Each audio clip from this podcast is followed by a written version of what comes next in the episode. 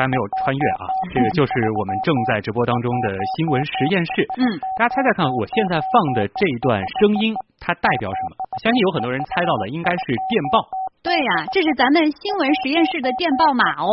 就是如果说我们新闻实验室这几个字要发电报，嗯就是听到刚才那么一段啊。哎，所以我们接下来要说的话题呢，就是和电报有关。今天啊，华商报刊登了一篇报道，说有市民朋友想要发一封电报，嗯但是跑了三个邮局都没有电报业务。其实很多人会好奇啊，现在还有人发电报吗？大家都是手机啊，多方便。嗯，但这位市民说呢，他要发的是一封唁电，哦，他是希望能够通过电报这种严肃正式的方式，表达对逝去亲人的哀悼。嗯最后呢，华商报的记者是在一个电信营业厅里找到了当地唯一一个还提供电报服务的地方。说到这儿呢，可能很多听众要问了，在上海现在还有什么样的地方能够发电报呢？我们的编辑叶星辰查询了相关的资料，发现在上海啊有一家电信营业厅，目前还有电报业务，嗯不过呢也仅仅只剩下这一家了。这家营业厅呢是位于延安东路一千一百二十二号的电信大楼，它是上海目前唯一可供收发电报的地方。可是现在真的还有人发电报？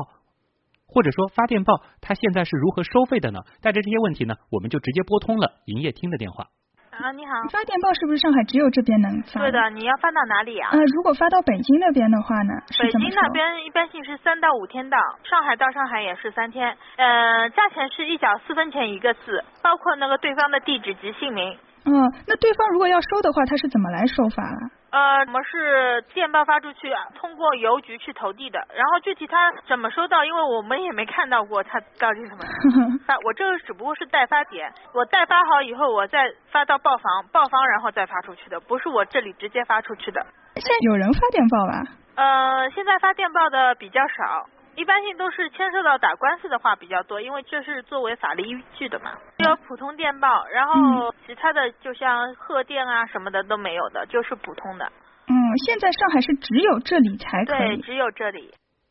哎，关于电报资费的问题呢，呃，其实呢，工作人员啊、他也告诉我们的编辑了，每个字是一毛四分钱。那么在以前，这一个字到底多少钱呢？其实我们也查了资料，中国大陆地区第一条长途公众电报电路京沪电报线呢，在一八八一年年底是全线开放使用，当时的收费原则呢是路有远近，费有等差。嗯，具体来说啊，就是上海发到苏州的电报，每个字一毛钱；嗯镇江呢是一毛一分钱，济宁呢是一角三分，天津呢要一毛五分，大沽是一角六分。嗯哎，其实跟现在差别不大。但是要记住啊，这个是有这么多年的一个年代了啊。嗯这是一个什么概念呢？按照当时的物价，银元的一毛不是咱们现在人民币的一毛啊，嗯大概可以买大米十六斤，哇，或者说烧饼八十个，嗯肉可以买两斤多一点。你现在一毛钱买得到吗？鸡蛋能买三十个。啊，所以当时的一毛和现在一毛真的是不太一样啊，而且当时钱更值钱。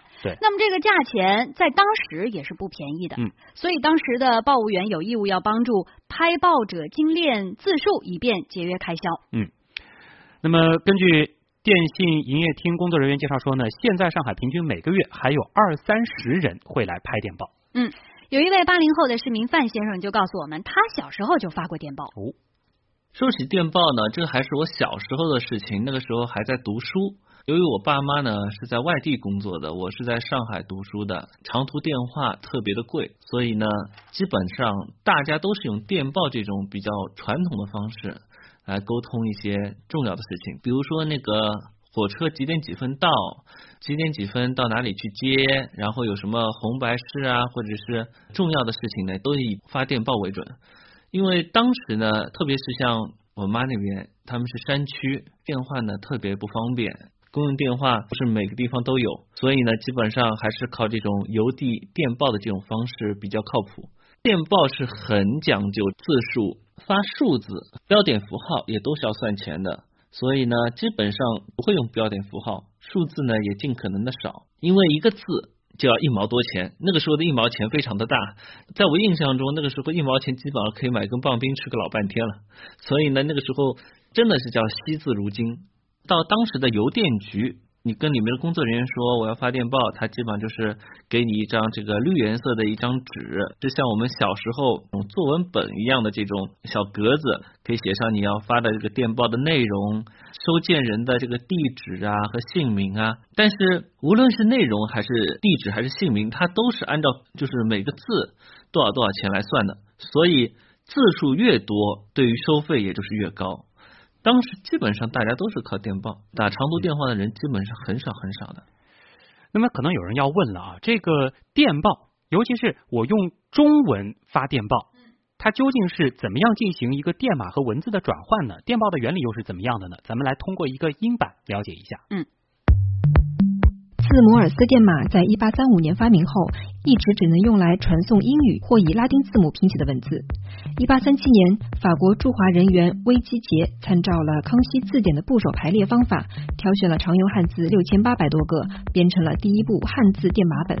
后由我国的郑观应将其改编成为《中国电报新编》，这是中国最早的汉字电码本。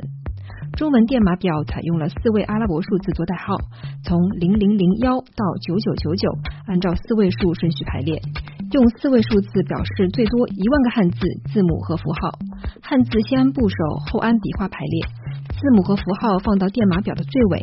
比如说“新闻实验室”这五个字，中文电码转换后就是二四五零、五幺幺三、幺三九五、七五二六和幺三五八这样一串数字。另外，中文电码可用作电脑里的中文输入法，但因中文电码是无理码，记忆困难，一般用户无法熟练的掌握使用。所以当时啊，电报员都要求每分钟至少要录入八十个汉字，嗯并且呢，必须熟练掌握三千多个常用汉字的电报码。这非常厉害啊！嗯，那在上海电信博物馆呢，有这样一段资料，就是我国的电报历史可以追溯到一八七一年的四月十八号，嗯丹麦大北电报公司在上海外滩开设的电报业务，从此呢是拉开了中国电信历史的序幕。所以啊，细心的听众朋友嗯可能已经发现了，很多人都以为发电报应该到邮局去，但是现在啊，唯一能够发电报的地方反而是电信营业厅了哎。这方面的讨论，其实，在我们的这个阿基米德，包括微博里边，都有朋友在讨论啊。嗯，那么，只是现在呢，就是随着电传机逐渐被电脑所取代，发电报的人呢是越来越少了。可能很多九零后根本不知道电报是什么东西的。嗯，可能听都没听说过。就知道在电影情节当中出现过，其实呢，啊电报一直都在，只是它换了一种形式而已。那么，乐奇也给大家说一下，听众朋友对电报都有着怎样的回忆？嗯，好的，确实是像网友说的，只在电影里面见到过啊。像行走的鞋子，他就说唯一的印象就是永远会发出嘟嘟嘟的声音。嗯我当时就觉得质量怎么会这么好呢？一个键永远都按不坏啊。网友冰凝冷落他就说，古老的东西确实还是有存在的必要的，但是没有流通的必要了，因为流通是为了方便，而存在呢是为了记忆。嗯嗯，说的挺好。